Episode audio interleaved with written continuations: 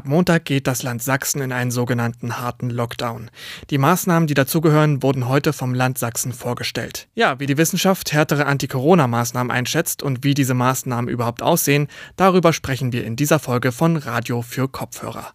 Mein Name ist Johannes Bundemann. Schön, dass ihr zuhört. Mephisto 976, Radio für Kopfhörer.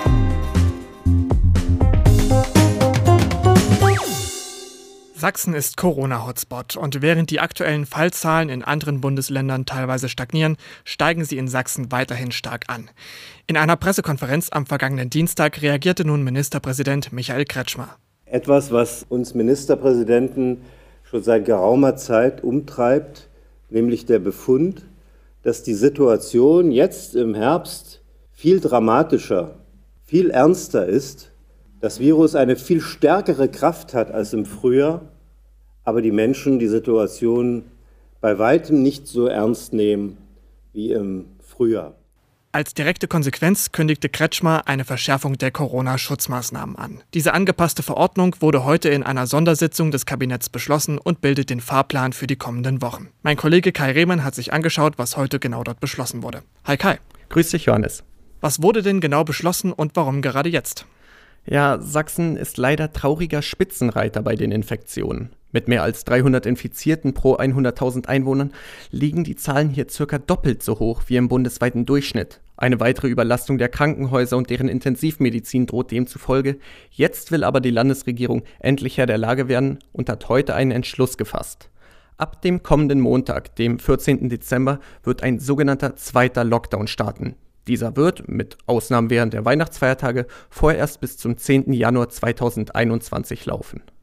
Okay, und welche Maßnahmen kommen denn da jetzt ab Montag auf uns zu? Na, zuallererst wird die Maskenpflicht stark ausgeweitet. An einigen Orten gilt sie bereits jetzt. Ab Montag gilt sie dann in der gesamten Öffentlichkeit. Ausgenommen sind hiervon nur Orte, an denen es keinen Kontakt mit anderen Personen kommt, beispielsweise Waldspaziergängen.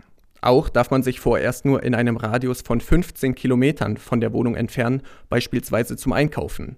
Weiterhin wurde beschlossen, dass bei einem mindestens fünf Tage anhaltenden Inzidenzwert von 200 oder mehr eine Ausgangssperre verhängt wird. Dann darf man zwischen 22 und 6 Uhr morgens das Haus nicht mehr verlassen.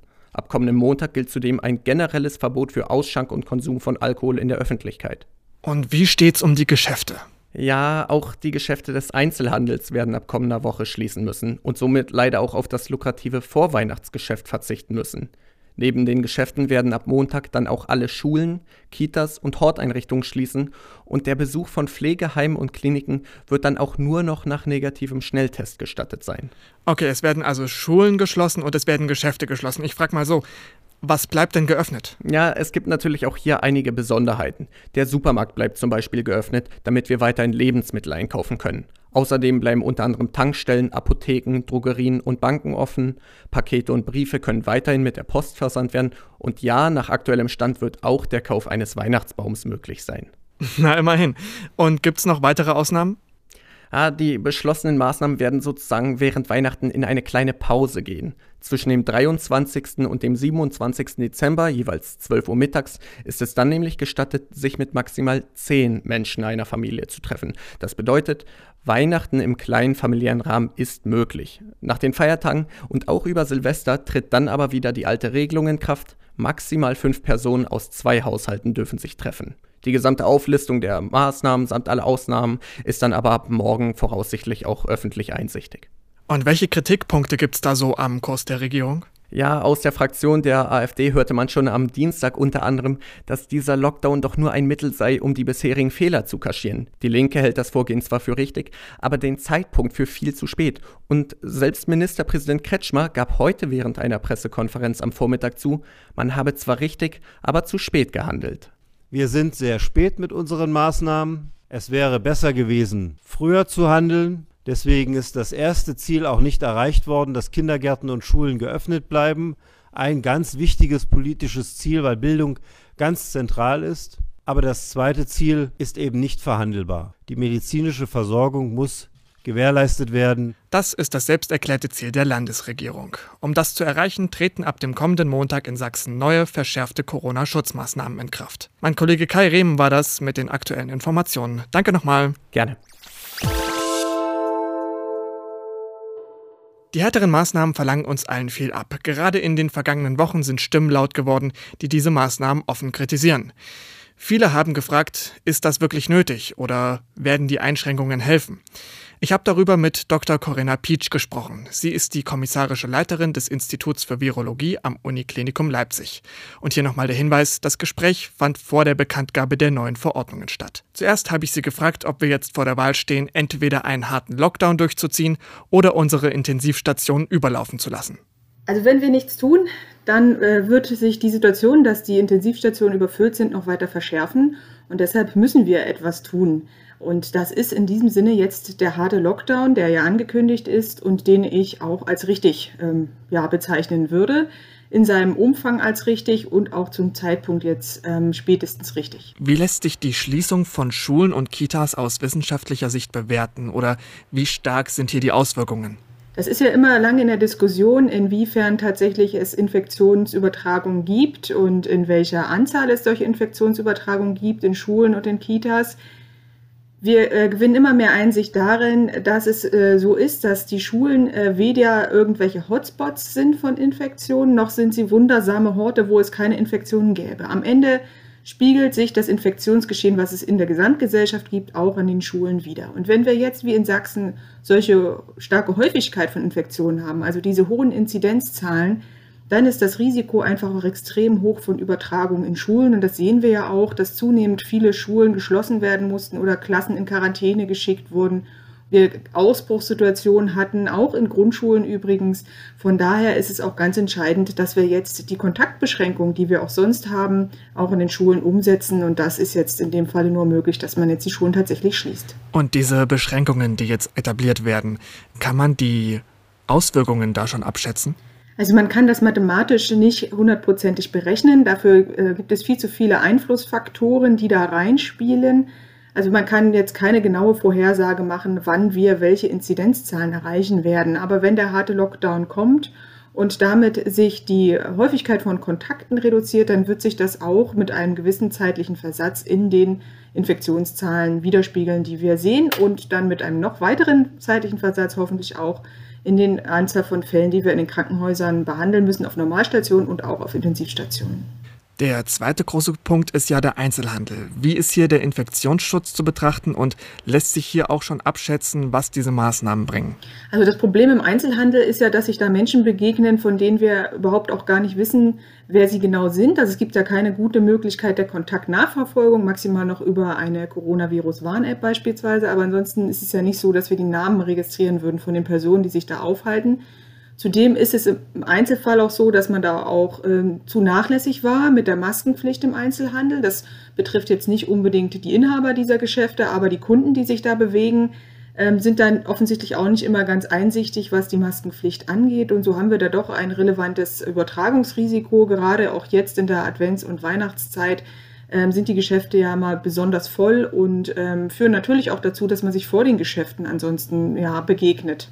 Das ist sicherlich das Problem und deshalb ist der Einzelhandel jetzt dann geschlossen worden. Apropos Weihnachten. Es soll ja über die Feiertage für vier Tage möglich sein, dass sich in kleinen Runden getroffen wird. Machen wir uns mit diesen Lockerungen dann die vorher verbesserte Situation nicht wieder kaputt? Das ist natürlich ähm, keine Maßnahme, um jetzt dort noch weniger Infektionen zu haben, sondern ganz im Gegenteil, dass wenn wir uns mit mehr Leuten treffen, haben wir mehr Kontakte, haben wir mehr Virusübertragung, haben wir in der Folge natürlich auch mehr Infektionsfälle. Das ist ganz klar so. Ich denke, das ist einfach eine Maßnahme, um äh, die Akzeptanz des Gesamteindämmungspakets ähm, zu verbessern und den Menschen eben äh, zu ermöglichen, sich an diesen speziellen Tagen doch auch in der Kernfamilie mindestens äh, zu treffen man muss aber sagen, äh, dass man, wo immer es geht, tatsächlich das nicht ausreizen sollte, doch darauf verzichten sollte, diese Treffen nach Möglichkeit auch verschieben sollte, denn sie werden dazu führen, dass wir auch eine, ja, eine Erhöhung der Fallzahlen beziehungsweise einen niedrigeren Effekt des Lockdowns haben werden. Ganz allgemein, aus wissenschaftlicher Sicht, Sie hatten es vorhin schon gesagt, aber aus äh, wissenschaftlicher Sicht, wie sinnvoll sind die Maßnahmen konkret? Also was fehlt, was ist eventuell überflüssig und worauf kommt es im Allgemeinen an? Es kommt im Allgemeinen darauf an, dass wir alle mitmachen und dass wir die Maßnahmen, die beschlossen wurden, auch alle umsetzen. Das war in der Vergangenheit auch schon immer das Problem, dass wir das, was wir hätten erreichen können, auch mit dem Lockdown Light nicht erreicht haben, aufgrund dessen, dass auch nicht alle mitgemacht haben. Das muss man ehrlicherweise so sagen.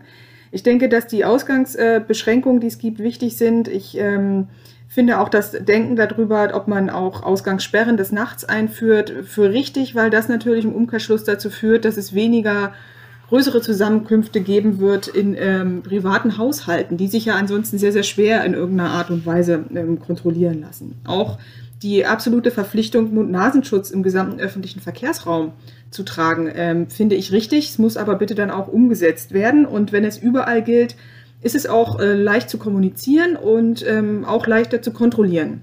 Da kann es keine Nachsichtigkeiten mehr geben, dass jemand das vielleicht nicht geahnt hat, dass man gerade hier auf dieser Straße dann doch die Maske tragen muss und auf der nächsten nicht. Das sind dann einfach klare Regelungen, die hoffentlich dazu führen, dass sie auch besser eingehalten werden. Schulen und Kitas äh, ganz wichtig, viele Menschen auf engen Raum, die zum Teil auch nicht durchgängig Mund-Nasenschutz tragen, sind immer ein ho hohes Infektionsrisiko. Auch wenn dort die Nachverfolgung einfacher ist als anderswo, äh, verteilt es sich doch in ganz viele verschiedene Familien sonst ähm, hinein.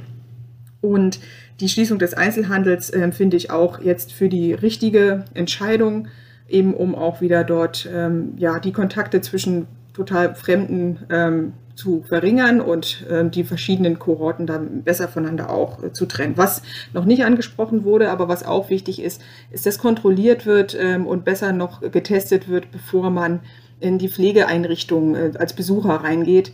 Denn da ist es auch zu, doch zu vielen Infektionen gekommen in den letzten Wochen und da müssen wir ganz dringend äh, nachbessern, dass dort gerade diese ja, sehr verletzliche Bevölkerungsgruppe gut geschützt wird vor dem Coronavirus. Gibt es auch Maßnahmen, wo Sie jetzt sagen würden, die sind im Vergleich weniger sinnvoll?